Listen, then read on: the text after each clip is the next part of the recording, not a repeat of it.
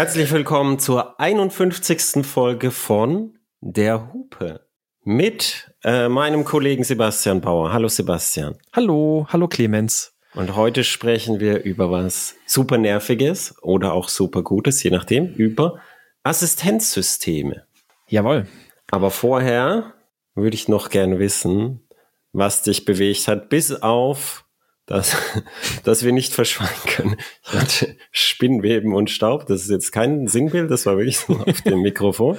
Oh. Entschuldigung für die lange Zeit der Nichtaufnahme. Äh, es ist viel passiert. Ja, also so können wir das sagen, ja. Ähm, Entschuldigung dafür, genau. Also es haben auch schon vereinzelte Leute nachgefragt. Nein, wir sind nicht verschollen. Nein, wir haben nicht keinen Bock mehr auf den Podcast.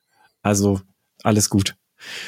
Äh, ja, was hat mich bewegt? Ich, äh, ich war unter anderem auch im Urlaub und mich hat da zwar ein, was mich bewegt hat, war ein bisschen zweitrangig, war ein Ford Transit Custom Nugget. Oh, ja, erzähl ja, mir mehr. Also der äh, Camper. Äh, tatsächlich. Aber ich mag den tatsächlich gerne. Ja, also wirklich, ich finde den, find ihn gut. Ich bin also ein großer Fan von, von, von fast allen Transits. Ah, ja. Und ich fand den tatsächlich auch ein bisschen cooler. Ich habe ja letztes Jahr hatten wir uns ja einen California T6 äh, gemietet und äh, waren damit unterwegs und jetzt haben wir uns so ein, so ein Ford Transit Custom Nugget gemietet und tatsächlich fand ich den Transit auch ein bisschen praktischer oder ein bisschen, bisschen interessanter, weil der eine andere Aufteilung hat. Der hat nicht diese seitlich eingebaute Küche, sondern hat dann eben hinten im Heck L-förmig eingebaut eine Küche. Und das sorgt dafür, dass du praktischerweise so eine gewisse Raumteilung hast. Also es fühlt sich an, als hättest du zwei Räumlichkeiten. Du hast vorne dein Wohnzimmer und hinten dein, deine Küche. Und das in so einem Campervan. Fand ich tatsächlich ganz cool, vor allem weil du dann halt eben vorne weniger umbauen musst und ein bisschen mehr Platz hast, es sich alles ein bisschen luftiger anfühlt, ein bisschen geordneter. Hat aber auch ein paar Nachteile mit sich gebracht. Du hast ein bisschen weniger Stauraum oder Kofferraum dann in der Form, weil du halt nicht mehr diesen äh, Kofferraum so nutzen kannst hinten im Heck, wie es beim California beispielsweise geht. Wir bewegen uns thematisch stark in diese Camping-Richtung. Ja, auch ich glaube auch. Ne? auch das letzte Mal schon. Also im, im Mai wird, äh, werden Susa und ich nochmal wieder so ungefähr drei Wochen mit einem Camper unterwegs sein. Ähm, okay. Mal gucken, was wir dann berichten können. Nein, aber ähm, und, und man muss echt sagen, man merkt beim, beim Cast, äh, beim, beim Transit dann schon an der einen oder anderen Stelle, dass er ein paar Euro weniger kostet als in California. Der Ausbau wird ja bei beiden von Westfalia gemacht. Ähm, und so ein paar Detaillösungen sind dann so ein bisschen nicht ganz so richtig clever, nicht ganz so, ah, da hätte man auch eine Ecke, eine Stufe höher ins Regal greifen können und dann wäre es ein bisschen besser umgesetzt. Aber jetzt bei dem neuen Transit hat sich da noch relativ viel getan, habe ich jetzt schon gesehen. Ähm, vielleicht können wir da tatsächlich noch mal drüber sprechen. Lange Rede, kurzer Sinn. Der, der war natürlich nur das Gefährt. Wir waren unterwegs im Baltikum also sind einmal ähm, wirklich komplett äh, Polen an der Ostsee entlang gefahren und dann von dort aus nach äh, Litauen, Lettland, Estland. Äh, in Estland von Tallinn noch äh, für zwei Tage mit der Fähre nach Helsinki rüber und dann wieder zurückgefahren, nochmal wieder durchs Baltikum ähm, und noch einen Abstecher nach Auschwitz gemacht und ähm, ja, waren da, waren da ein bisschen unterwegs und das Baltikum, deswegen spreche ich hier drüber, das hat mich sehr bewegt tatsächlich und äh, ich kann das nur jedem unbedingt mal ans, Her ans Herz legen, äh, das, das Baltikum zu besuchen. Die Balten mögen das gar nicht so sehr, wenn man sagt, das Baltikum, weil es eigentlich weniger ein großer geschlossener Kulturraum ist, sondern äh, die, die Esten sehen sich beispielsweise sehr viel stärker der finnischen Kultur zugehörig. Ähm, und auch sprachlich ist es ja dann eher ähm, so eine finnisch-ugurische Sprache, äh, ugrische Sprache, so. Und ähm, aber es war wahnsinnig schön, ganz, ganz tolle Nationalparks, also richtig, richtig tolle Wälder, ähm, sehr ruhige, wenig verbaute Ostseeküsten, ähm, die Städte super interessant, also gerade Estland fand ich super, super spannend, weil die Stadt auch sehr ähm, Welche Stadt? Äh, Entschuldigung, Tallinn. Tallinn, äh, wollte ich sagen. Tallinn als Stadt fand ich extrem interessant, weil es sehr ähm, modern und, und, und alt miteinander kombiniert. Also du hast in Tallinn selbst hast du noch ganz viele solche richtig klassischen skandinavischen Holzhäuser und die werden nicht einfach abgerissen, um da jetzt irgendwelche neuen modernen Hochhäuser hinzuzimmern, sondern die integrieren das teilweise alles auch sehr, sehr geschickt von der Architektur. Ähm, und insgesamt dann trotzdem aber auch eine sehr moderne, sehr hippe Stadt. Und ja, also war, war, fand ich wirklich sehr, sehr, sehr, sehr, sehr, sehr cool. Ähm, die Esten, tolle Leute, sehr angenehm. Ähm, und für Camper sehr, sehr interessant. Es gibt dort Campingplätze, die von der Nationalparkverwaltung betrieben werden. Und die Plätze sind meistens entweder kostenlos oder kosten nur irgendwie, weiß ich nicht, fünf Euro fürs Einfahren. Und die liegen dann irgendwo mitten im Wald. Du hast dann trotzdem Sanitäranlagen und sowas dabei. Ähm, sind sehr ruhig, sehr, sehr naturnah, extrem schön. Und wir haben auf mehreren Plätzen wirklich direkt unmittelbar an der Ostsee gecampt. Also wirklich, du hättest einfach die, die Hand quasi aus dem Bett ins Wasser hängen lassen können, so in etwa. Und ähm, das war echt schön. Wir hatten Glück mit dem Wetter und wenn du dann wirklich irgendwie so richtig schön ähm, da in diesem, in diesem Dachzelt liegst und das Meer rauschen hörst und sonst nichts außer dann noch irgendwelcher Tiere und sonstiger Geräusche da im Wald, ähm, war toll. War wirklich ja, du hast, toll. Du hast auch einen Axel angefixt. Ich habe mit dem Axel telefoniert und er hat gesagt, was du so erzählt hast und da hat er Bock gehabt, jetzt nochmal mit uns auszurücken. Ja, ja, siehst du. So, da, da kam seine Idee her. Also das, das wäre auch ein super Ziel, äh, würde ich sagen, tatsächlich auch zum ähm, Enduro-Fahren. Weil ja, ja, äh, du, du, hast ja tatsächlich, du darfst legal auch auf allen möglichen Straßen auch mal in die Wälder fahren und sowas. Und äh, ist natürlich alles sehr sandig. Du hast jetzt wenig Berge und wenig krasses Gelände in der Form. Oh, Aber Sand, Sand ist, ist sein eigenes Thema. Es gibt Leute, die fahren ja. extra nach Marokko, damit sie ganz viel Sand fahren können. Ja, siehst du. Ja. Und äh, Aber vielleicht auch nach Brandenburg oder nach Polen fahren. Muss ja, das stimmt, genau. Das, das geht auch schon, geht auch schon so in die Richtung dann. Ja, und ansonsten noch ganz schön, das ist vielleicht noch, damit, damit kann man abschließen, ähm, äh, gerade, gerade Litauen, und du merkst es dann, je weiter du nach Norden kommst, desto mehr verändert sich das dann, desto moderner wird's. Aber gerade Litauen ist dann irgendwie so der, äh, Zwischenpunkt zwischen dem polnischen Outback, der sich auch sehr, sehr verarmt und verloren anfühlt. Und Litauen, da hast du dann wirklich das Gefühl, wenn du ein bisschen neben den Hauptstraßen unterwegs bist, dass du wirklich noch so eine Zeitreise in die Sowjetunion der 80er Jahre gemacht hast. Also da ist gerade abseits der Hauptstraßen die Städte, die sind wirklich so aufgebaut, wie du es noch so, wie man es, wie man so aus Videos, Dokus, Spiele oder sonst was aus der Sowjetunion kennt. Ähm, es ist sehr ja, die Russen haben ja auch, als sie, als sie gegangen sind bei, bei zum Beispiel Militärbasen, die haben da einfach ihren, ihren Schrott, teilweise so Atommüll einfach da liegen lassen. Und dann hat die, äh, die, die, die Armee von, von, von Estland Litauen und so, die haben dann halt teilweise einfach so festgestellt anhand Hauterkrankung der Soldaten, dass da strahlendes Zeug rumliegt und so. Mhm. Das war, äh, das war nicht ein sehr freundschaftlicher Abzug dort. Ja, ja, richtig. Und das, nach Estland wird es dann, wie gesagt, alles schon ein bisschen moderner. Dann hast du auch ein bisschen mehr Infrastruktur. Du hast halt nicht viele Straßen und sowas. Und was auch noch sehr interessant war, wir haben uns dann die, äh, das Dreiländereck Polen, Litauen und Russland, nämlich nach äh, an der Exklave Kaliningrad angeschaut. Äh, haben uns da mal die Grenze angeguckt, was auch sehr interessant war, weil wir sind ja so als moderne Kinder ähm, das gar nicht mehr gewohnt, irgendwelche befestigten Landgrenzen zu sehen. Also kenne ich zumindest keine. Ähm, und dann wirklich so eine sehr stark befestigte Landgrenze zu sehen, wo wirklich alle paar Meter eine Kamera steht, äh, sehr hohe Zäune, Stacheldraht und was weiß ich, was nicht alles, war auch nochmal ein interessantes Gefühl, das mal gesehen zu haben. Äh, dies natürlich auch erst im Rahmen des ganzen Ukraine-Konflikts so stark befestigt worden. Ähm, ja, also war sehr, sehr, sehr interessant, sehr aufschlussreich. Äh, Auschwitz war sehr intensiv. Ähm, da kann man auch nur ganz kurz und knapp sagen, ich bin jetzt da gewesen, hab's alles gesehen und hab's mir angucken können und trotzdem kann man es kein bisschen mehr greifen. Ähm, also es geht ja auch nicht darum, ob man das in seiner ganzen Größe greift, sondern die Orte sind halt da, damit man sie besucht und damit man sich erinnert und ja. versuchen kann, es in Zukunft besser zu machen. Richtig. Das ist ja, das, also die, die, die, die Messlatte ähm, ist, ist ja so, dass, dass man sich denkt, es kann kaum schlimmer sein, aber schlimmer geht immer. Ja, also das, das, ist, das stimmt. Also man muss, ja. diese Sachen wirklich besuchen und oft besuchen. Und es ist für mich auch, natürlich ist das keine fröhliches Ding, aber es ist für mich auch nicht irgendwie, das ist für mich kein Downer oder so, wenn ich in ein KZ gehe, sondern es ist, es ist für mich äh, natürlich ist, wie, wie bei dir, ist, ist, ist es beeindruckend so. Aber ich denke mir, das ist wichtig, dass diese Anlagen betrieben werden. Das ist Richtig. wichtig, dass die, dass die Leute das als, als touristisches Ziel haben, wo sie, wo sie das sehen können und sehen, dass was. Meine Frau ist Lehrerin, die geht mit den Kindern ins KZ und die Kinder glauben, das ist alles Fake, während sie da sind. Also da, da, da sieht man, das ist, es, man, das ist wichtig, hm. diese Orte zu haben und zu erhalten und es dort zu erzählen, die Originalsachen aufzubewahren und das, das kann man auch noch 100 Jahre erzählen. Das ist in 100 Jahren immer noch eine aktuelle Lektion. Mhm. Richtig, ja. Ja, also kann ich dir definitiv auch nur sehr, sehr empfehlen.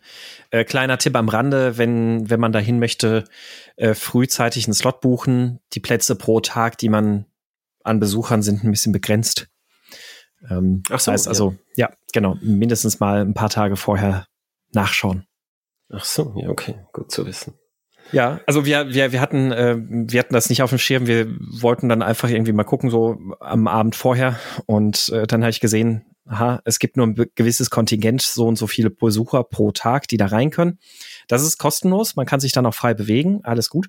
Ähm, aber wie gesagt, das Kontingent ist begrenzt und für diesen freien Besuch einfach so sich da umher zu bewegen, da waren schon alle ähm, das ganze Kontingent aufgebraucht.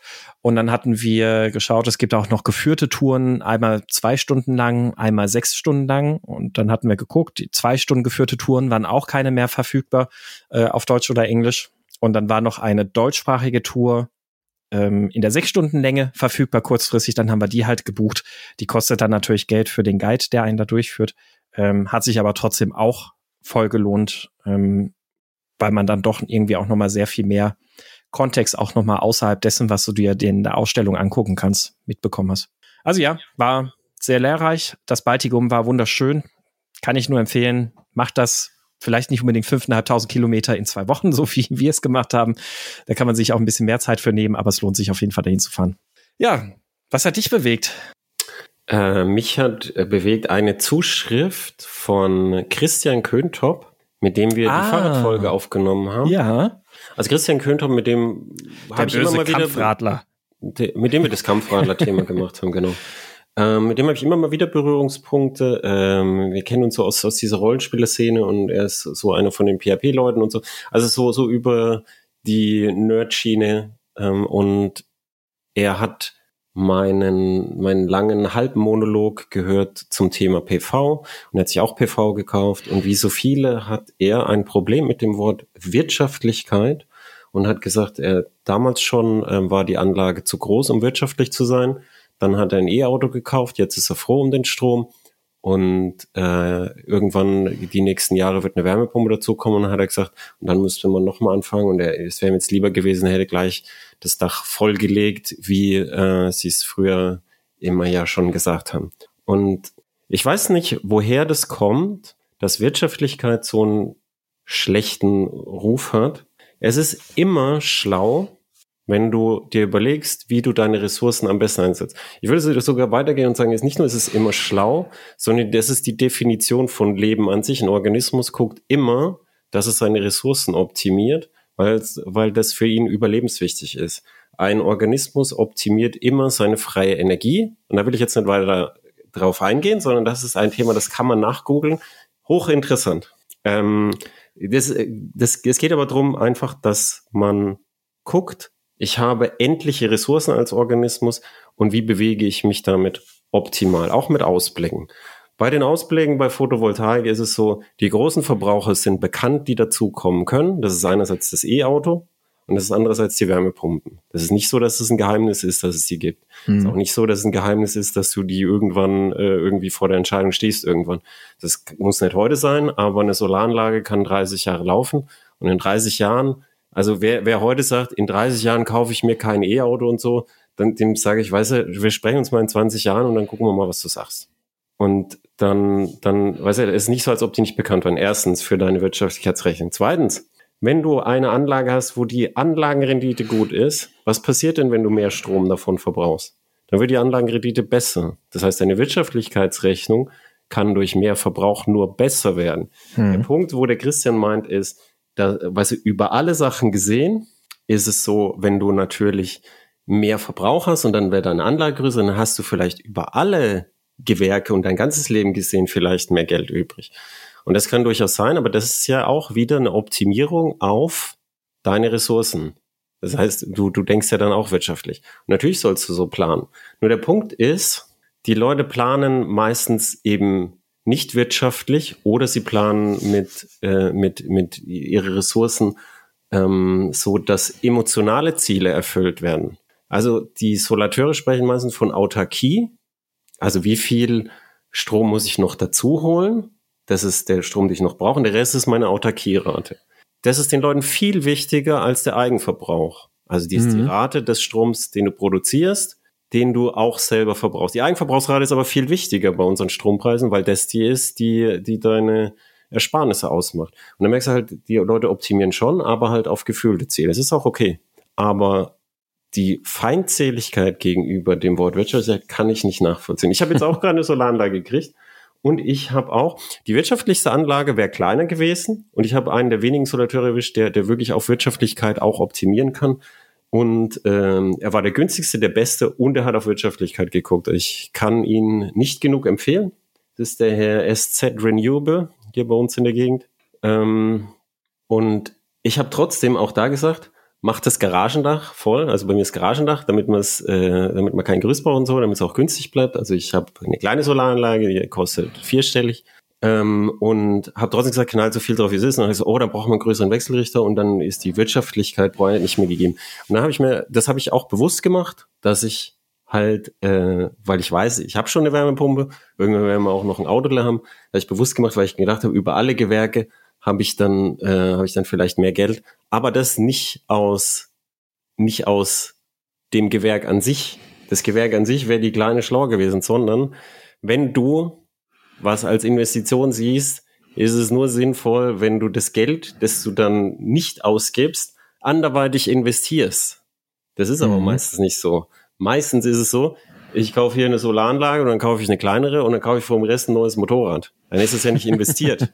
und dann ist es egal, ja. wie schlecht deine Investition ist. Jede Investition ist besser als einfach also wenn, wenn du was davon haben willst, wenn es sich lohnen soll, dann ist jede Investition besser als, als rausgeballertes Geld für, für Kultur, wenn, wenn du jetzt, wenn du jetzt in Rendite denkst. Ja. Und ich glaube, daher kommt das dann, dann auch, weil wenn, wenn du, das ist häufig so, die Leute sagen auch, ja, Dämmung und so lohnt sich nie. Bei Dämmung ist auch so, ich habe mit, mit Carsten Herbert in unserer CT-Show mal gesprochen, der hat gesagt, weißt du, wenn du jetzt heute, wo du Geld verdienst, die Dämmung nicht machst, dann wenn du weniger verdienst, hast du immer noch die, die Energiekosten und die, die werden ja steigen. Wenn du Dämmung heute machst, wo du viel verdienst, wenn du dann alt bist, weniger verdienst, hast du die Dämmung. Und das Geld zwischendrin gibt's ja sonst für schöne Autos und Urlaube und so, haust du ja sonst raus. Und dann ist dieser menschliche Faktor was, wo man unbedingt reinrechnen muss.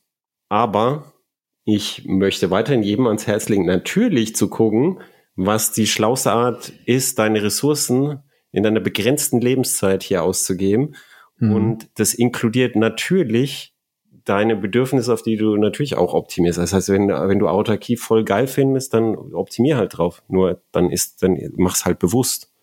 Ja. Und oft ist halt so, dass Leute auf Autarkie optimieren, dann sind die Anlagen überhaupt gar nicht mehr wirtschaftlich. Wenn du auf Autarkie optimierst, ist es gegensätzlich zur Wirtschaftlichkeit. Wenn du auf Wirtschaftlichkeit ist Eigenverbrauch hoch. Ja.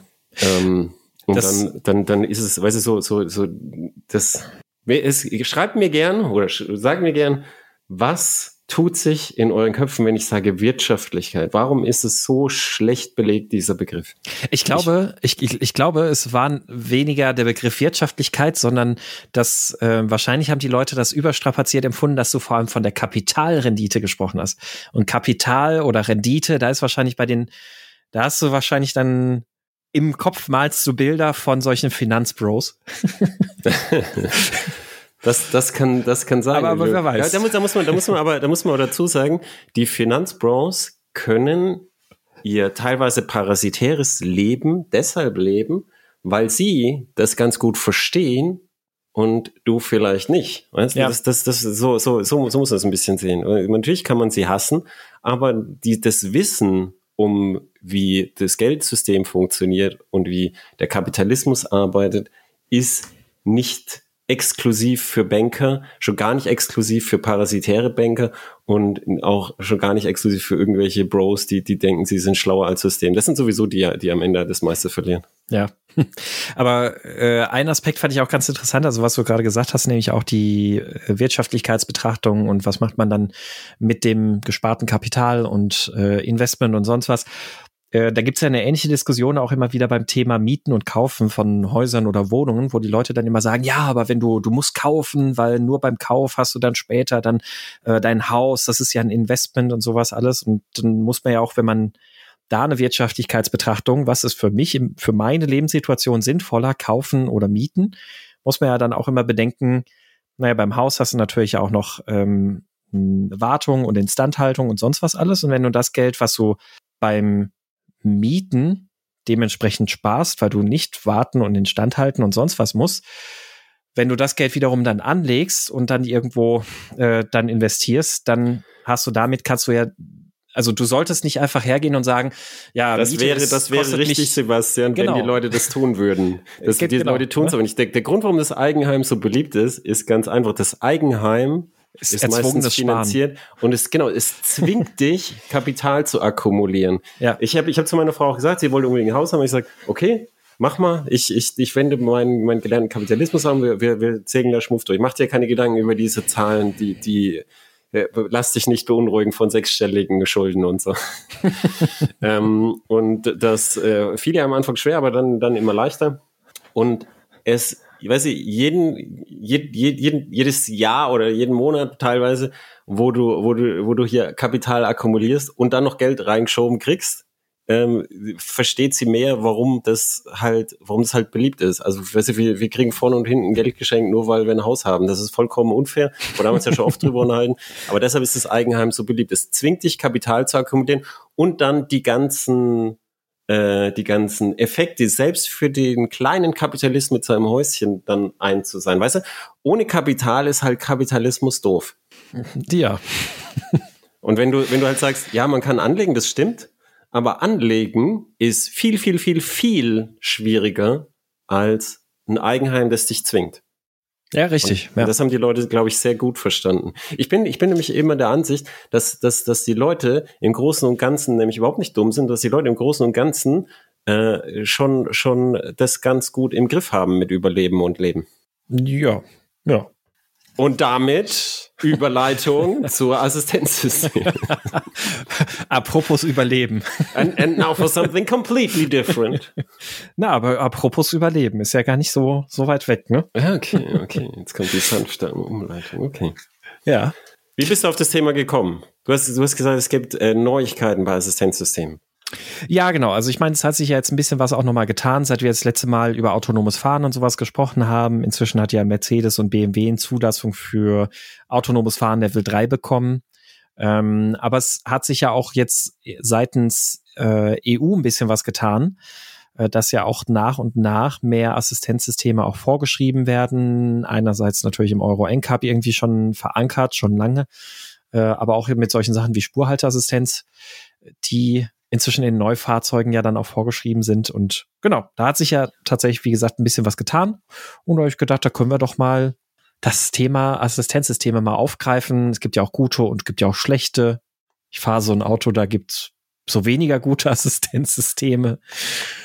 Aber als ich, als ich mal mit Tesla, äh, mit Tesla mitgefahren bin und der Besitzer, hallo Philipp, mir, wollte mir zeigen, wie scheiße es funktioniert. Und ich muss sagen, das hat sehr gut funktioniert. Oh, okay.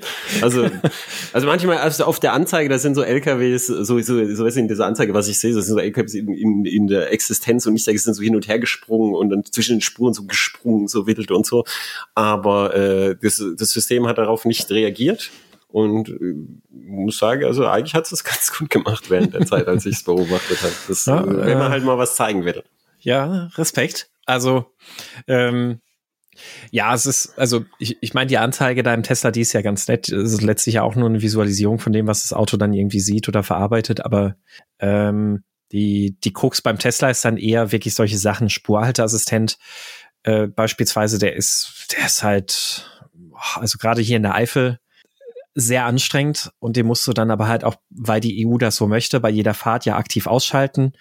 Bei vielen anderen Fahrzeugen, wo der Spurhalteassistent hier in der Eifel auch nicht gut ist, ähm, da kannst du das wenigstens dann einfach noch so über einen Knopf machen. Beim Tesla musst du dann drei, vier Knöpfe durchs Menü drücken und sowas. Das ist dann auch immer ein bisschen ätzend. Aber der hat dann eher die Probleme beispielsweise, das, das geht jetzt schon wieder sehr stark los. Sobald das Licht nicht perfekt ist und es ein bisschen Richtung Dämmerung geht auf der Autobahn, ähm, wird das beispielsweise sehr anstrengend mit dem äh, aktiven Spurhalteassistent zu fahren, also so ein, so ein Lane Assist quasi. Nee, ich habe nicht den vollen Autopiloten, äh, sondern einfach nur das Basispaket und da hast du kamerabasiert eben den adaptiven Tempomat und diesen aktiven Spurhalteassistent, der dich dann in der Mitte der Fahrspur hält. Und da hast du dann zum Beispiel das Problem, du fährst auf der linken Spur einer Autobahn in eine ganz leichte Kurve, also eine langgezogene Autobahnkurve. Äh, auf der rechten Spur kommt irgendwo in ein paar hundert Metern ein LKW und dann fängt das Auto plötzlich an zu bremsen. Nicht immer macht besonders Volkswagen, stark. Macht Volkswagen aber auch. Ja, also keine krassen Phantombremsungen, sondern er reduziert halt Tempo oder wird langsam, weil er glaubt, der, der LKW da vorne ist auf der eigenen Spur. Ich weiß das nicht, wie aktuell der Stand ist bei Volkswagen. Das habe ich jetzt schon mehrfach gehört, dass es da ganz das, ähnlich das ist. ist. Das ist seit langer Zeit so und es ist immer noch nicht besser. Wir kriegen immer noch äh, viele Beschwerden von Lesen, die sich neue Autos kaufen, wo die neueste Version ist immer noch so ist. Und das Nervigste bei Volkswagen ist wirklich, das ist schon, schon, schon wirklich seit Jahren. Das hat mich 2020 am Taycan war schon genervt und die Leute beschweren sich heute immer noch über ihre Autos, wo sie es erstmal leben. Da, da kommt irgendwann bei Volkswagen die Meldung, bitte fahren Sie in der Mitte der Spur. Du bist perfekt in der Mitte der Spur. Die mhm. Meldung kommt aber trotzdem und die kommt regelmäßig. Und was du dann machen musst, ist dann aus der Spur rausfahren und wieder reinfahren. Und wenn du das sanft machst, merkt das System nicht, dass du es gemacht hast. Das heißt, du musst wild am Lenkrad zu rupfen einmal. Und das ist das dümmste System. Also wenn, ich weiß, ich, ich bin immer gemein zu Volkswagen, aber kriegt das doch bitte mal in den Griff. Das ist das dümmste System, das ich je gesehen habe, mit der dümmsten Korrektur, die ich je gesehen habe. Ich würde sogar sagen, es ist borderline gefährlich. Mhm.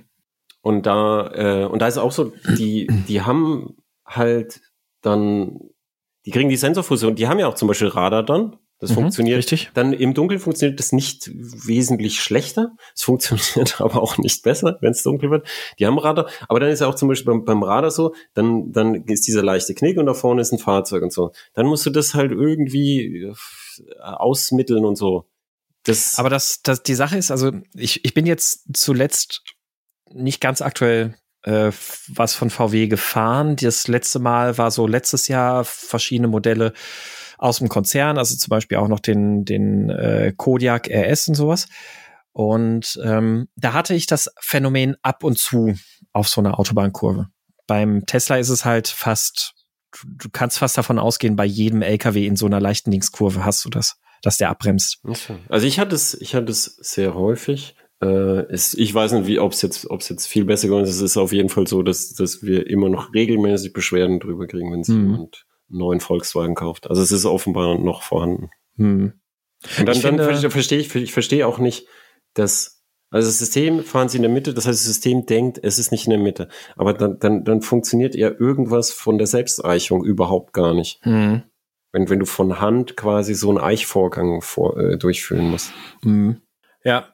Und äh, ich finde ja, eins der Systeme, bei denen das am besten läuft, war zumindest mein Eindruck, ist Kia Hyundai dieser Highway Driving Assist Level, also Highway Driving Assist 2 heißt der, glaube ich. Das Hat ist bei also mir auch die, ganz gut funktioniert. Also den, den fand ich echt, der macht gute Arbeit.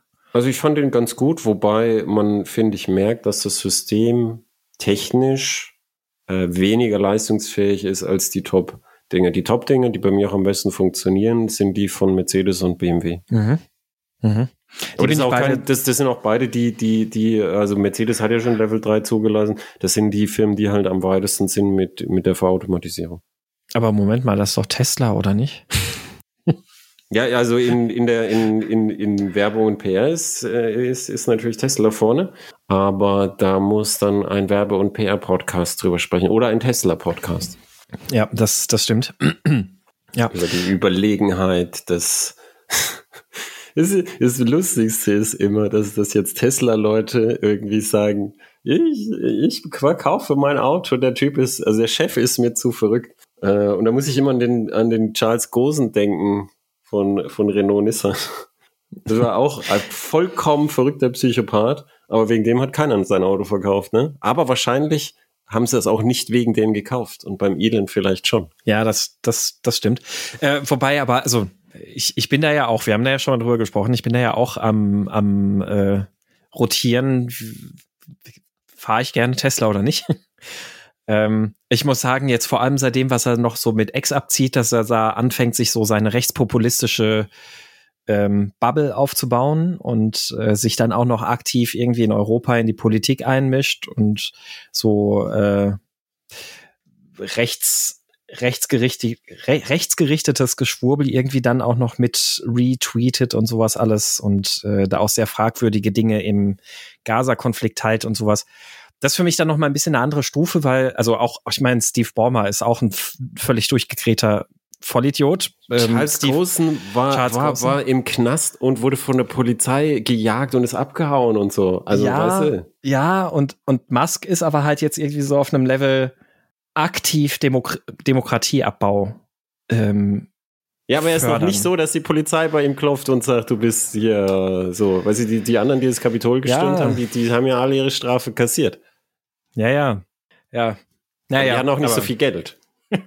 das, das stimmt. Ja. Also wenn Musk beim Sturm aus Kapitol dabei gewesen wäre und beim nächsten Sturm ist er ja vielleicht dabei, so wie du das erzählst, ist die Frage, ob sie ihn hätten halt belangt. Mhm. Hätte bestimmt irgendwie eine Ausrede gehabt. Ausreden findet er immer. Da, Na gut, aber lass uns mal zurück ja. zum Thema kommen. Ja. Zu den, zu den, bevor, bevor wir uns jetzt in, äh, in Politik und äh, PR verstricken. Ähm, wie ist das denn? Du, du hast jetzt gesagt, äh, die Systeme von Mercedes und BMW bist du ja auch schon gefahren. Wie sind die denn sensortechnisch gerade äh, aufgestellt? Äh, also bei Mercedes, das Level 3 System, das du da kaufen kannst, ist äh, ganz normal Sensorfusion Stereokamera, ähm, Nahbereichsradar, Fernbereichsradar und LIDAR. Mhm. Ich weiß allerdings nicht genau, ob es ein ähm, ein Solid-State-Leader ist oder ein beweglicher Leader, das weiß ich leider technisch nicht. Da könnt ihr mich gerne auf Stand bringen. Ähm, aber Leader und, und noch einen kleinen Regensensor im Radkasten. Wenn es Gischt wirft, schaltet Mercedes das System aus. Dann, dann sind sie sich nicht sicher genug, dass das, äh, dass das, äh, dass es entsprechend zuverlässig funktioniert. Und dann kannst du da Level 3 fahren auf den Autobahnabschnitt, wo das Kartenmaterial existiert. Und dann fährt das, das Lenkrad so ein Stück zurück. Das sind so Lampen an, die das so markieren, so wie, wie, wie wir es vor vielen Jahren besprochen haben und wie sie es dann auch umgesetzt haben. Und dann ähm, und dann kannst du da ein bisschen Zeitung lesen oder Fernseh gucken und so. Also Fernseh gucken in der Mitte wird auch freigeschaltet. Und dann, wenn deine Ausfahrt kommt, dann machst du Auto piep piep, jetzt übernimm mal wieder. Also bald musst du übernehmen und so. Und dann äh, gibt's ja zurück. Wenn du es nicht übernimmst, dann stellt sich das Auto einfach auf den äh, Parkstreifen, auf den Standstreifen. Mhm. Und äh, das heißt, oder aber diese Sachen, dass das äh, Lenkrad wegfährt und dass du Zeitung lesen darfst oder was auch immer. Das ist aber aktuell nur im Stau, also bis 60 km/h bei Mercedes, oder? Genau, das ist für, ja. für den Stau gedacht. Äh, das, das ist halt jetzt für die 60 km/h zugelassen.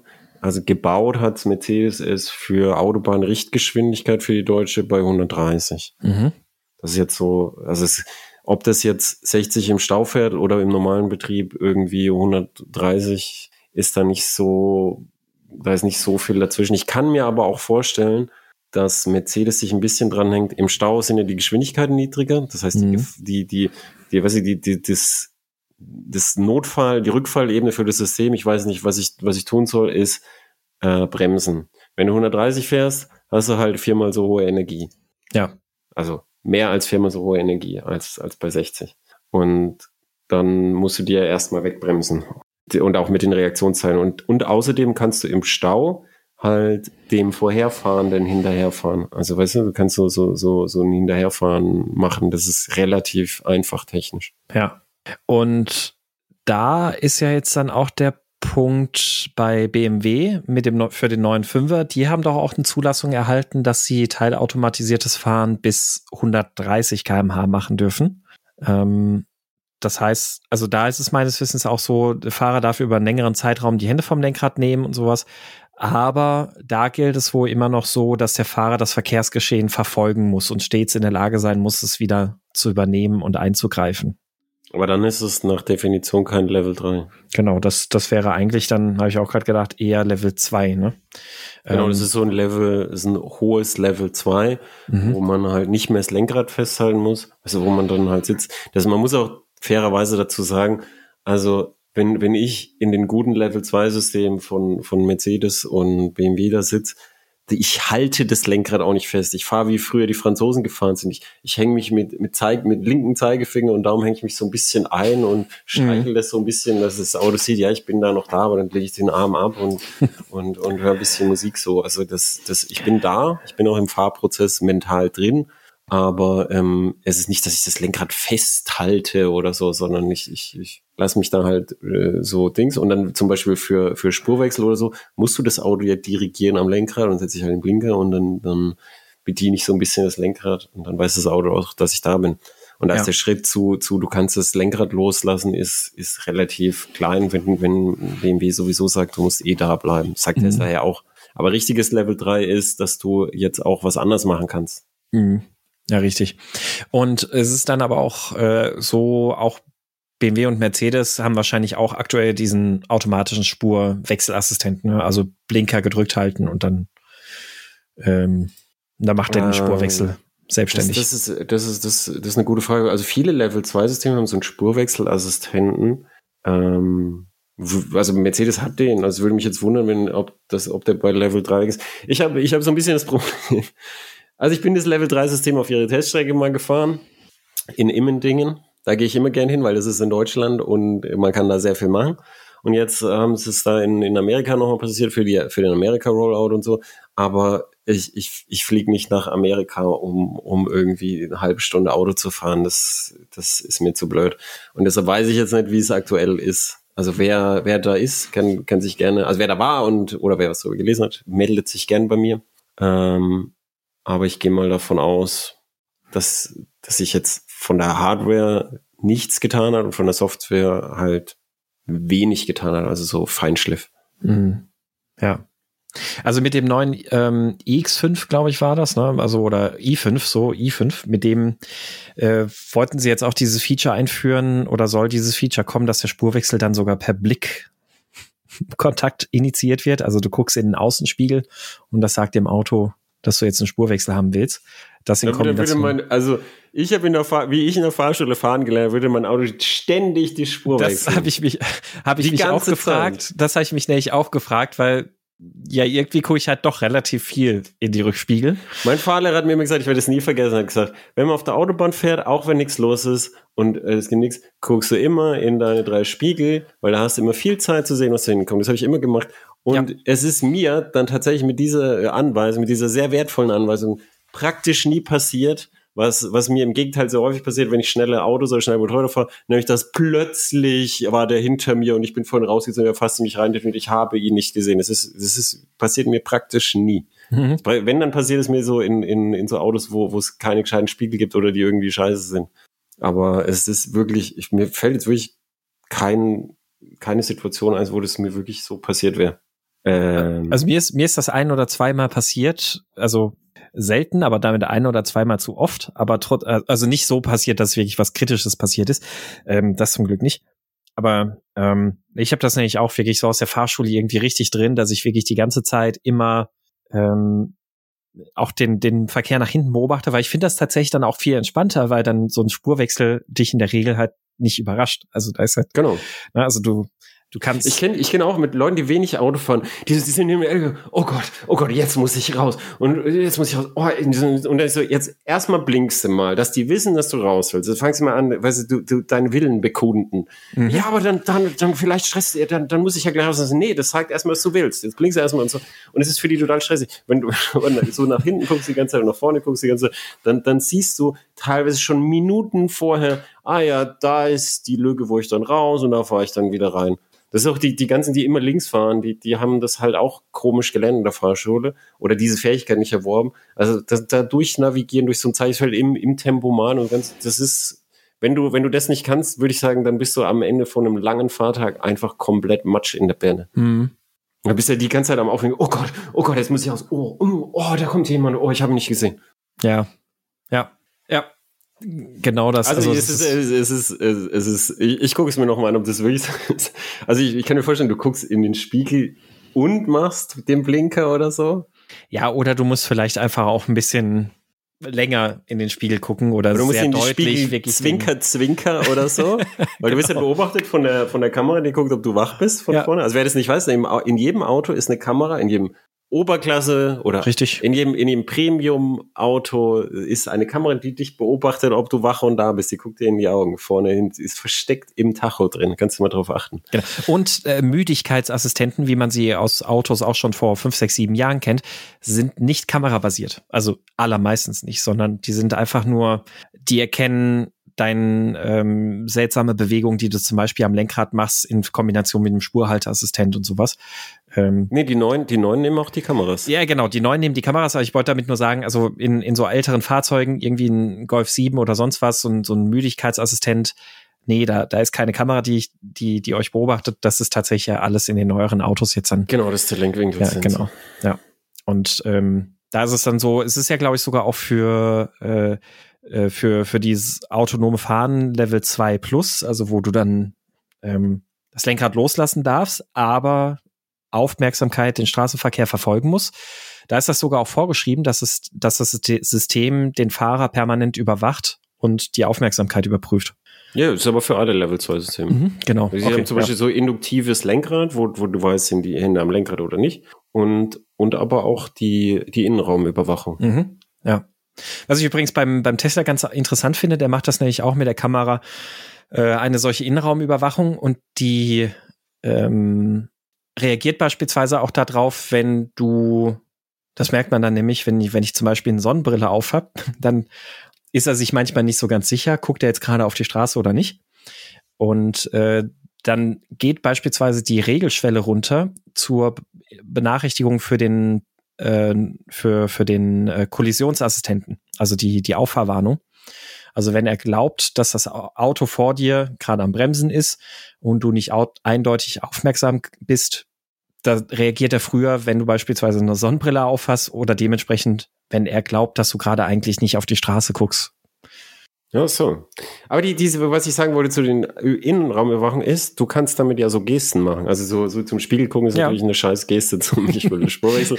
Aber es gibt ja schon, ähm, bei Mercedes gibt es das und bei BMW kann man es bestimmt auch aktivieren.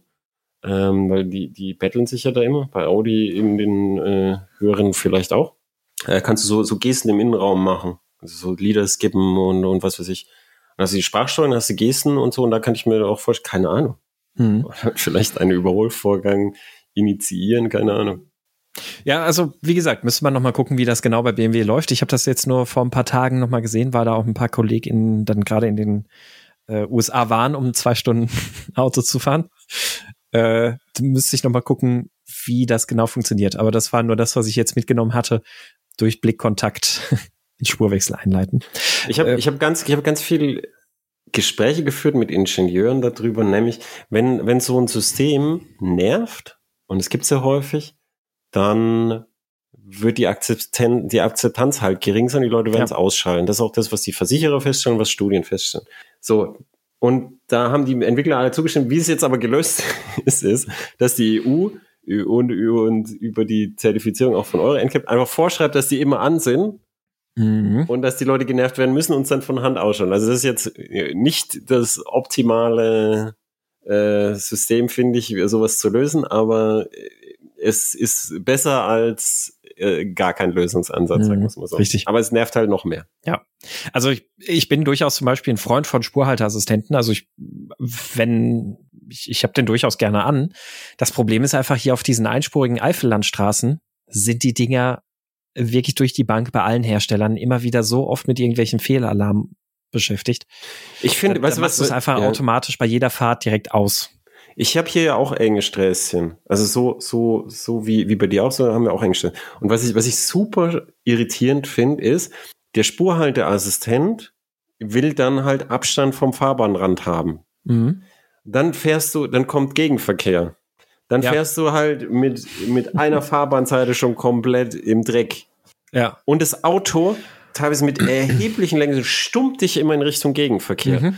Und das können ganz, ganz, ganz wenige irgendwie gut. Mhm. Mercedes zum Beispiel ist viel zu stark der Impuls. Auch die, die Koreaner viel zu stark der Impuls. Das ist auch, du kriegst so einen richtigen Impuls Richtung Gegenverkehr. Ja. Während ein Auto auf, weißt du, das Auto von der Sensorvision könnte ja sehen, dass da Gegenverkehr kommt und könnte sagen, oh, jetzt, jetzt stump ich den aber nicht in Richtung von dem Auto. Macht's aber nicht. So, es stummt dich in die Mitte und teilweise, aber das Dümmste, was ich sehe, ich weiß nicht mehr, wie es aussieht, stummt dich in die Mitte von der Farbe und dann geht die Warnung an, äh, Frontkollision. Und denke ich mir, ja, ja, merkst du was? Merkst du selber, oder? Ja, so, also und, und da, da muss man auch sagen, wer es gut macht, ist tatsächlich BMW, weil die haben auch dann, dann fährst du da rüber in den Dreck, damit man halt aneinander vorbeikommt, ohne dass die Spiegel abreißen oder Schlimmeres.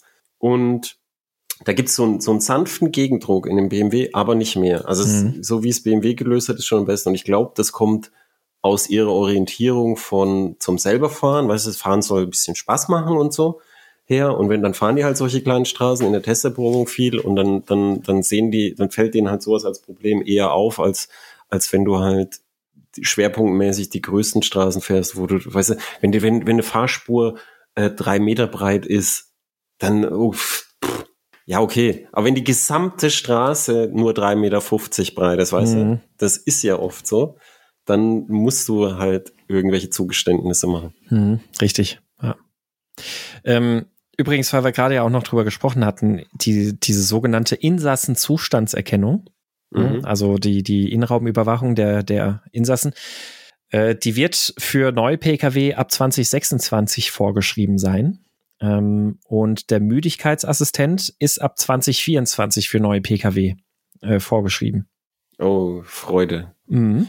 Weißt du, weißt du, was, was, was, ich, was mich immer nervt bei sowas, dass es wird immer gemacht von, von gesetzlicher Seite aus, wenn die Technik sowieso schon auf dem Weg ist, dass es jeder hat. Und dann schreibt das Gesetz dir aber vor und dann, dann, dann bahnt es den Weg nur Sachen, die, die, die eben im Verkauf, im reinen Verkauf sich so nicht durchgesetzt haben, weil dann irgendwie, damit dem Gesetz genügt hat, irgendwelche Scheißsysteme noch an den Start geschoben werden. Und außerdem, der andere Effekt ist, am unteren Ende der Fahrzeuge macht es die Autos nur teurer, weil so groß ist Mhm, der Nutzen richtig. von, von so ein, so ein, so ein, so ein, so ein Teil, oh, muss in den Kleinwagen jetzt rein, irgendwie, wir bauen es in Scheiße. Der Nutzen solcher Scheißvarianten ist gering und dann, dann die Kosten sind aber trotzdem da und dann hat man so eine typische Lösung, die, die viel, die mehr kostet, als sie wert ist. Und das Ja. ist, das ist ein typischer Ausgang von so Überbürokratie. Ja, vor allem, man muss ja, man muss ja überlegen, wirklich für so ein Kleinfahrzeug, also was weiß ich, so ein Kia Picanto, ähm, so ein Kamerasensor, eine kleine Kamera da einzubauen, das ist noch halb so wild, aber du musst ja dann auch die Daten irgendwie verarbeiten. Also, Genau. und Kameradaten verarbeiten ist halt nochmal was anderes als einfach nur über einen, was weiß ich, was, ähm, ähm, Genau. also, es Genau, ist halt deutlich Großen- komplexer. Und im großen Auto hast du häufig dann eine, so eine fette Recheneinheit, heut, heutzutage Genau, eine fette ne? Recheneinheit mit virtualisiert, wo verschiedene drauflaufen, die, die teilweise flüssig gekühlt ist und alles. und was hast du aber im Picanto? Im Picanto hast du, hast du normale Kfz-Technik, die bis 80 Grad pumpen muss und Ja. nix mit Kühlung, so die muss das einfach aushalten. Und da wird's dann halt ein bisschen eng mit dann Bildbearbeitung. Und wenn du aber das andere teure da reinkriegen willst, dann, dann muss es irgendwer bezahlen. Und die, die Leute fragen mich immer, wieso gibt's keine kleinen Autos mehr? Dann, ja, pla plan doch heute mal ein kleines Auto. Versuch damit Geld zu verdienen. Es, es ist einfach extrem Mhm. schwierig geworden. Weil wir haben uns ja auch über den Hualong Dingsterbums, meistverkauftes Elektroauto in China, für, für, weiß ich nicht, was er gekostet hat, 5600 Euro umgerechnet oder so. So ein Auto kannst du bei uns nicht zulassen. Folglich kannst du es bei uns auch nicht bauen und nicht anbieten. Fertig. Und da, da, da können wir jetzt lang die Frage stellen, ja, an die Sicherheit und so, aber äh, zwischen Sicherheit und mehr Leute können günstig irgendwie ein kleines Auto haben, muss man halt eine Abwägung treffen. Mhm. Also ich will jetzt nicht sagen, irgendwie, wir sollen die Sicherheit wegschmeißen. Ich will aber sagen, und das ist definitiv so, wir haben in Europa definitiv und in Deutschland doppelt und dreifach ein erhebliches Bürokratieproblem in Form von, dass die Bürokratie uns gigantische Kosten verursacht, die denen ein non-existenter bis teilweise negativer Nutzen gegenübersteht. Mhm. Ja. Wenn du jetzt gerade, wenn du jetzt gerade als Firma ein Auto bauen willst, dann der, jetzt fängt's an mit dem mit dem CO2-Zoll. Der, der hört sich toll an, aber du musst als Firma die gesamte Lieferkette äh, CO2 zertifizieren und deine ganzen Zulieferer und so. Die ersticken in Formularen. Die Idee ist ist vielleicht ganz gut, Aber in der Praxis, wie willst du das denn machen? Vor allem, die, die lügen dich doch eh alle an. Ja. Also es ist vollkommener Hirnriss. Vollkommener Hirnriss, glaube ich, ist dann auch noch ein weiteres Assistenzsystem, das ja durch die EU vorgeschrieben, vorgeschrieben ist für Neufahrzeuge ab 2024. Heute ist der glaubst, Tag der einer Überleitungen. Ja, du, du, ich glaube, du weißt, was ich meine, oder? Ja, aber das ist so ein Hirnfurz, da haben selbst die deutschen Grünen schon abgewogen, das hat nichts mit uns zu tun. Der weiß, intelligente Geschwindigkeitsassistent? Sprich weiter. Ja, es ist ähm, intelligenter Geschwindigkeitsassistent. Das heißt, dass der Fahrer gewarnt und äh, der gewarnt wird und dem signalisiert wird, wenn er die zulässige Höchstgeschwindigkeit überschreitet. Ach, das, ich dachte, nein, ich dachte, du meinst das mit die Jugendliche sollen nur noch 90 fahren und so. Ach, ach so. Ja, das, das ist, wäre wär dann vielleicht Teil dieses integrierten Geschwindigkeitsassistenten. Nee, der, der integrierte Geschwindigkeitsassistent, der, der ist schon länger beschlossen, das stimmt. Ja, ja, das, der ist schon ja, länger was, beschlossen. Was, 2025? 2024. 24? Ich mhm. dachte 25. Nächstes Jahr. Ich dachte 25. Für, für Neufahrzeuge ab nächstem Jahr. Ach so, und dann äh, wahrscheinlich für, für neu homologierte 24 und dann für alle 25 äh, oder so. Genau. So wie ja. es meistens ist. Okay. Vermutlich genau. Ja, also, das wird, glaube ich, auch noch ganz interessant, weil wie oft hast du die Erfahrung gemacht, dass ähm, du mit dem Auto unterwegs bist und in, aus irgendeinem Grund, sei es weil das Kartenmaterial nicht up-to-date ist oder ein Schild nicht erkannt wurde, dir gerade ein völlig falsches Geschwindigkeitslimit angezeigt wird. Ja, es kommt aufs Auto an, aber es ist sehr häufig und das ist genau das Problem, genau. Ja. Weil sie auch sagen, das soll dann, es gibt ja die Systeme, die dann unten ein Servo haben, wo es gegen den Fuß stummt und so und, und viele von den Hardlinern, die keine Ahnung haben vom Autofahren, das, das, das, das nervt mich besonders. Also, weißt du, ich bin ja Berufskraftfahrer im Sinne von, dass ich diese Fahrzeuge teste, weite Strecken und dann was drüber schreibe. Das heißt, ich zähle mich zu den Berufskraftfahrern. Das heißt, wir, du bist ja oft, wir machen jetzt Sachen zusammen. Das heißt, wir fahren mhm. halt dann richtige Riemen. Und wenn man halt richtige Riemen fährt, dann, dann fallen einem halt auch mehr Sachen auf. Und die, die Leute, die immer sagen, ja, dann hält man sich halt in den Geschwindigkeitsbegrenzungen. Entschuldigung, aber ihr habt keine Ahnung, wie oft ein Autosystem, das ja einfacher ist als dein Gehirn, das falsch einsetzt. Und Entschuldigung, ihr habt ebenfalls keine Ahnung, wie oft ihr selber das falsch einschätzt, weil das hat mhm. keiner. Also jeder überschätzt sich da und jeder denkt, er macht es immer richtig. Und deshalb ist dann ein bisschen Spielraum, sowohl für, für, für den Menschen als auch für die Technik, eigentlich wichtig. Und der wird einfach weggeräumt, nur damit man noch mehr Bürokratie haben. Das ist auch so eine Scheißidee. Ja, also das, das halte ich tatsächlich auch für eine echt, echt dumme Idee. Ich bin gespannt. Also vor allem, äh, du, du hast ja dann den, den Spurhalteassistent, äh, den äh, Geschwindigkeitsassistent. Also bei beiden Systemen ist es ja so, dass man sie abschalten können soll, aber auch immer nur für die jeweilige Fahrt. Ähm, ich denke mal, diesen Aufmerksamkeitsassistenten äh, wird man nicht abschalten können. Ähm, aber ich freue mich schon auf diese ganzen False Positives, die man dann beim Autofahren hat und dass du dann beim Einsteigen ins Auto immer dann erstmal durchs Menü gehen musst und dann 15 Systeme ausschalten musst, weil die nicht fu zuverlässig funktionieren. Und ja, oder anders, dass das, halt, dann fahren die Leute, dann, dann, dann stummt das Auto dich in die Gegenfahrbahn äh, auf einer Kuppe, während es gleichzeitig bremst, weil es äh, denkt, die Fledermaus ist ein 80-Schild und dann ein tödlicher Unfall und dann wird das Auto ausgelesen und dann steht, der ist 100 gefahren, wo 80 erlaubt war. Ja. Überhöhte Geschwindigkeit. und genau so wird's ausgehen. Mhm. Und dann, und dann, weißt du, und dann, dann haben, dann, dann kriegen wir in unseren dann ein vollkommen verzerrtes Bild von der Wirklichkeit und, und, und dann, und die Bürokratie wird dann sagen, gut, dass wir was gemacht haben. Mhm. Also, und ich meine, unsere Zuhörer kennen uns. Wir, wir sind jetzt nicht unbedingt die der reaktionären Kategorie angehören. Also wir sind ja durchaus so pro Fortschritt und sowas. Ähm, sind wir? Ja, schon, oder? Aber tatsächlich sehe ich das gerade bei den Systemen irgendwie sehr schwierig, weil einfach meiner Ansicht nach der technische Stand noch überhaupt nicht gegeben ist. Ähm, genau. Es könnte natürlich ein Entwicklungsdruck daraus entstehen, könnte man jetzt sagen, so hier, da kommen die Freunde der FDP, die jetzt sagen, hier, ja, Technologieoffenheit und. Nein, äh, nein, das ist Ahnung, doch das, was, was ich sage. Das Gegenteil passiert ja. ja wenn, ja, du, wenn du ein Gesetz machst, ist, ist, ist der Technologiedruck niedriger. Ja, das stimmt, ja. Weil, weil du, weil du, weil du nur, nur um pro forma das Gesetz zu erfüllen, mit Scheißsystemen davor kommst, die du vorher am Markt schlecht hättest positionieren können. Mhm. Dann kommt das Gesetz und hilft dir mit, mit deinem ja, ja. direkt da über die Hürde und, und krönt dich quasi zu was, was du, was du sonst nicht geschafft hättest. Also ich finde, die Entwicklung solcher Systeme muss von der Technik ausgehen, und dann, wenn, wenn, wenn man weiß, was, wie, wie die Technik im, sich im Alltag auswirkt, dann, dann geht man halt hin und sagt, wie muss diese Technik reguliert werden? Und meistens ist die Antwort, falls ein Politiker sagt, meistens ist die Antwort einfach nein. Meistens muss man gar nichts machen. Das ist bei den meisten Sachen so. Menschen sind ganz schlecht drin, nichts zu tun, weil, weil unser Verhältnis zur Entropie einfach so ist. Aber meistens ist es einfach am besten gar nichts zu tun. Mhm. Also das, das, das Tao des, äh, man lese, äh, man lese die, die, die alten daoistischen Meister, die, die da immer aufs Nichtstun gesprochen haben und verstehe, warum sie das getan haben. Weil das fällt uns einfach schwer. Und die Bürokraten würden uns allen helfen, wenn sie nichts tun würden. Zumindest mal für 20 Jahre. Ja, das, das stimmt. Da machen wir doch noch abschließend eine Frage. Ähm, eine Frage. Eine Frage, genau. Äh, ich weiß, du fährst einen äh, W202 beziehungsweise S202, also da ist jetzt noch nicht so viel Im mit Assistenzsystem. T202. Nee, das, das T-Modell heißt S202, habe ich gelernt. Heißt S200? Ich dachte, ja. das heißt, äh, ich dachte, das heißt T202. Ja, ich, ich habe tatsächlich gelernt. Ich, warte, warte. Äh, ja, auch Wikipedia sagt ein S202. Keine Ahnung. Ich habe früher aber auch. Ach so, okay. Egal. Ja, du fährst also einen C-Klasse ähm, älteren Baujahrs. Da ist also nicht so viel mit Assistenzsystemen. Ja, und wir haben beschlossen, wir, wir, äh, wir haben mit unserer Werkstatt gesprochen, wir, wir, wir zielen jetzt langsam aufs H-Kennzeichen und er ist von ah, angetan. Oh, ja, siehst du, noch mehr Steuern sparen, immer, immer ja. und ähm, jetzt wäre gucken, wo ich bleib.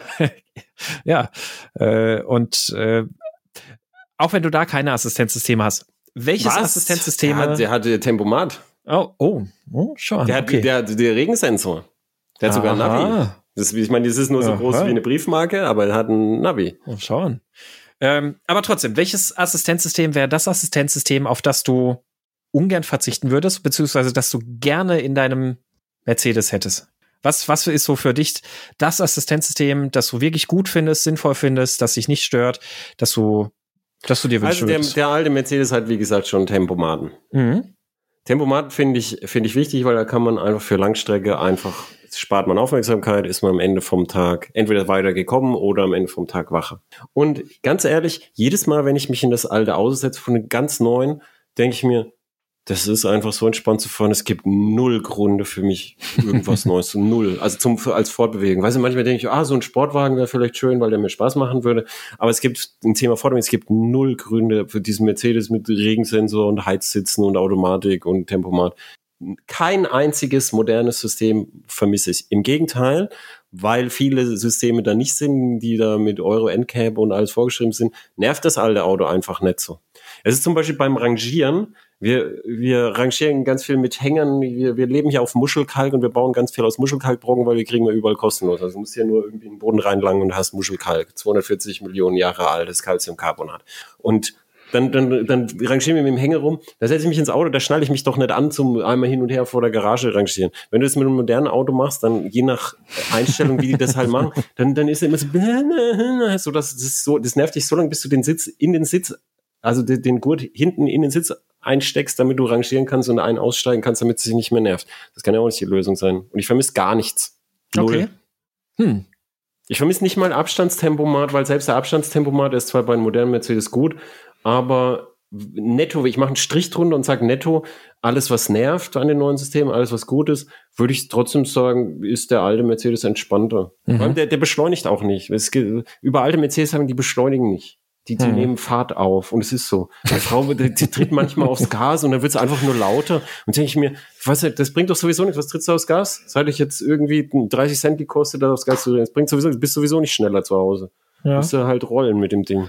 Und das, das ist für, das ist für mich auch so immer so ein bisschen erdend, weil, weil man da sieht, dass der große Fortschritt bei Autos eben nicht in solchen Nervsystemen liegt, sondern ganz viel im Verborgenen liegt, weil die, die, die, äh, die Fahrgastsicherheit hat sich ja schon verbessert, unter anderem auch durch so, äh, durch so äh, Assistenzsysteme, die so Notbremsfunktionen da vornehmen. Aber ähm, im, im Alltagsbetrieb ist für mein Dafürhalten wenig passiert, wo ich sagen würde, in den letzten 20 Jahren ist was, was ich jetzt unbedingt brauche. Hm.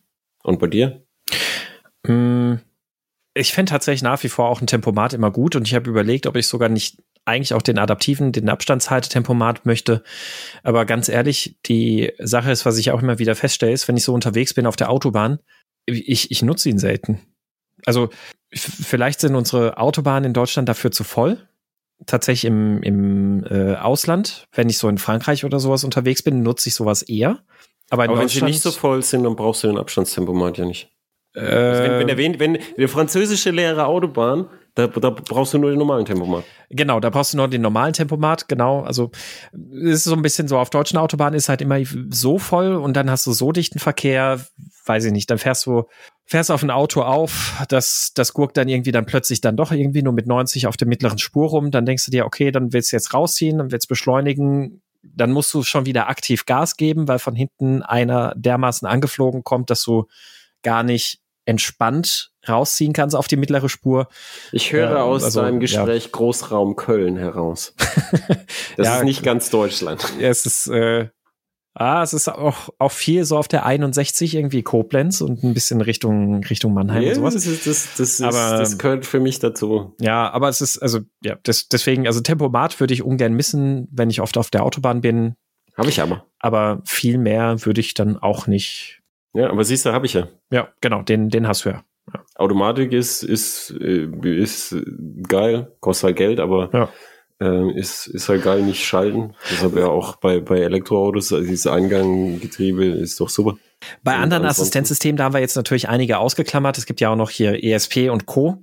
Ähm, solange abschaltbar. äh, gerne.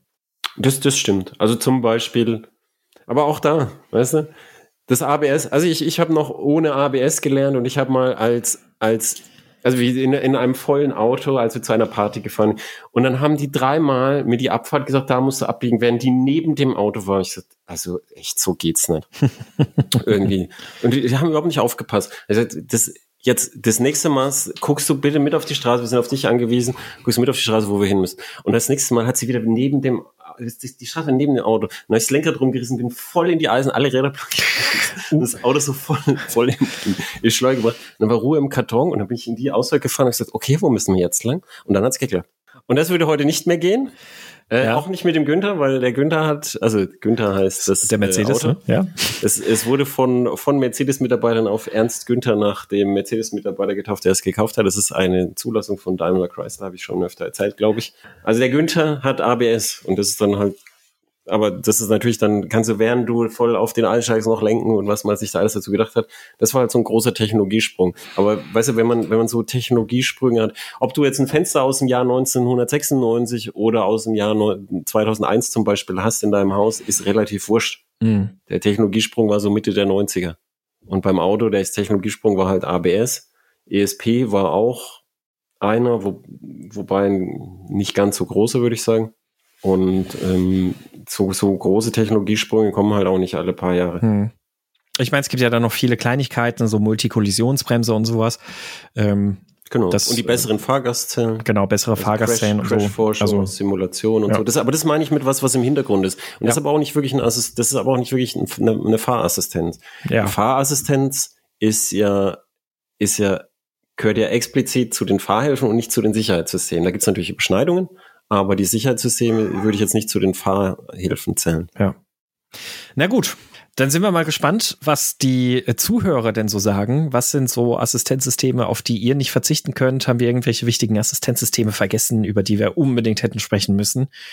Was haltet ihr von den Gedanken oder zu den kommenden verpflichtenden Assistenzsystemen? Lasst uns das gerne wissen. Ihr könnt uns dafür natürlich auf unserem WhatsApp-Sprachanrufbeantworter eine Nachricht hinterlassen, aber natürlich auch gerne per Kommentar äh, im Blog, im Heise-Forum oder auch ja, per E-Mail. Und den Link zum WhatsApp-Sprachanrufbeantworter, den findet ihr wie immer in den Show Notes. Und äh, damit würde ich sagen, Clemens, die nächste Pause lassen wir nicht mehr so lange werden, oder?